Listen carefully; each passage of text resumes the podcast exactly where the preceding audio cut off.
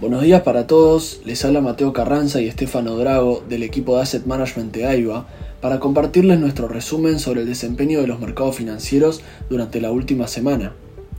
Los mercados financieros cerraron el viernes una de las mejores semanas en lo que va del año, con resultados positivos en todas las regiones, impulsados principalmente por diferentes datos económicos y corporativos que indicarían una moderación de la inflación a nivel internacional y un enfriamiento de la economía a nivel general. En las próximas semanas, los analistas estarán especialmente atentos al impacto en la economía real de la, restrictiva política monetaria adoptada por los bancos centrales a nivel internacional a lo largo del año. Los principales mercados en Estados Unidos cerraron la semana con el S&P 500 ganando 2.2%, el Dow Jones 1.9 arriba y el Nasdaq creciendo 2.4%, impulsados por una serie de datos económicos alentadores publicados a lo largo de la semana. El progreso en la inflación continúa, ya que, después de una breve aceleración a fines de septiembre, la inflación retomó su tendencia a la baja en octubre. El índice de precios al consumidor, publicado el martes de la semana pasada, se mantuvo sin cambios respecto al mes pasado, con la tasa anual disminuyendo del 3.7% al 3.2%, explicado principalmente por una notable caída en los precios de la gasolina. El IPC subyacente, que excluye alimentos y energía y es un indicador más preciso de la tendencia subyacente, también disminuyó, pasando del 4.1% al 4%. Aunque aún falta mucho camino por recorrer para alcanzar el objetivo propuesto por la Fed, las cifras publicadas fueron las más bajas en dos años. A su vez, los precios al productor publicados el día miércoles disminuyeron a un valor del 1,3 en los 12 meses hasta octubre, por debajo de las expectativas de un aumento del 1,9%. Además, las ventas minoristas en Estados Unidos cayeron por primera vez en siete meses en octubre, debido a que las compras, por ejemplo, de vehículos motorizados disminuyeron, lo que apunta a una desaceleración de la demanda que fortaleció aún más las expectativas de que la Fed ya no aumentará las tasas de interés.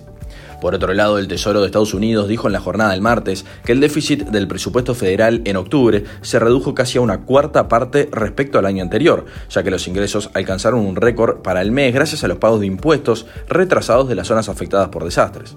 Esto ayudó a compensar el rápido aumento de los costes por intereses que el gobierno estadounidense está enfrentando.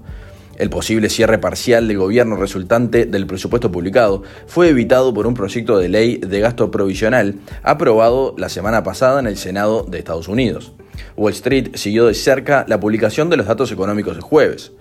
Las solicitudes por desempleo aumentaron a un total de 231.000, alcanzando su nivel más alto en casi dos años. Por otro lado, la producción de las fábricas cayó más de lo esperado, lo cual refleja en gran medida un retroceso de la actividad relacionado con la huelga en los fabricantes de automóviles y proveedores de repuestos.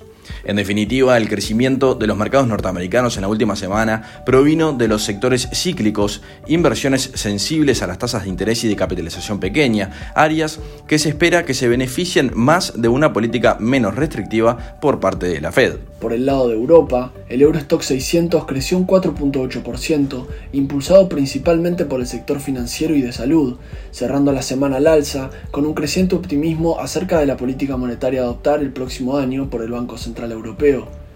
Los datos publicados acerca de la inflación en la zona euro estuvieron al nivel de las expectativas de los analistas, aliviando las preocupaciones e impulsando una de las mejores semanas en lo que va del año para los mercados del viejo continente.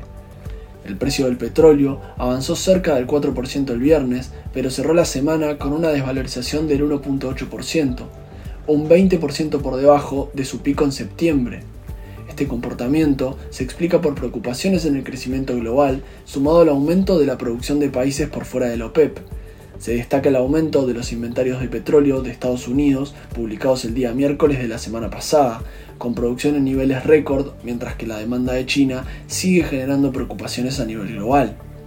Por último, en cuanto a Asia, el mercado japonés se vio beneficiado por declaraciones del Banco de Japón, comentando que continuarían con su suave política monetaria, impulsando el Nikkei 4.4% en la semana. Por el lado de China, la bolsa de Shanghái creció un 1.6%. En el plano corporativo, las acciones de Alibaba de China cayeron un 8% la semana pasada, tocando mínimos de un año, luego de que se presentaran sus resultados el día jueves. El gigante chino comentó que eliminará sus spin-off de su unidad de nube en respuesta a las restricciones a las exportaciones de chips impuestas por parte de Estados Unidos.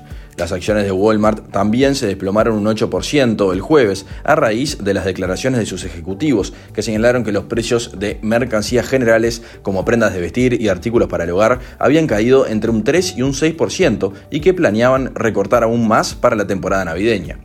Por otro lado, las acciones de Snap crecieron un 7,5% el martes, luego de que el gigante Amazon anunciara que permitirá a los usuarios de Snapchat comprar algunos productos directamente a través de la red social. Por último, Home Depot aumentó un 5,4% luego de que la cadena estadounidense de mejoras para el hogar superara las estimaciones de beneficios trimestrales.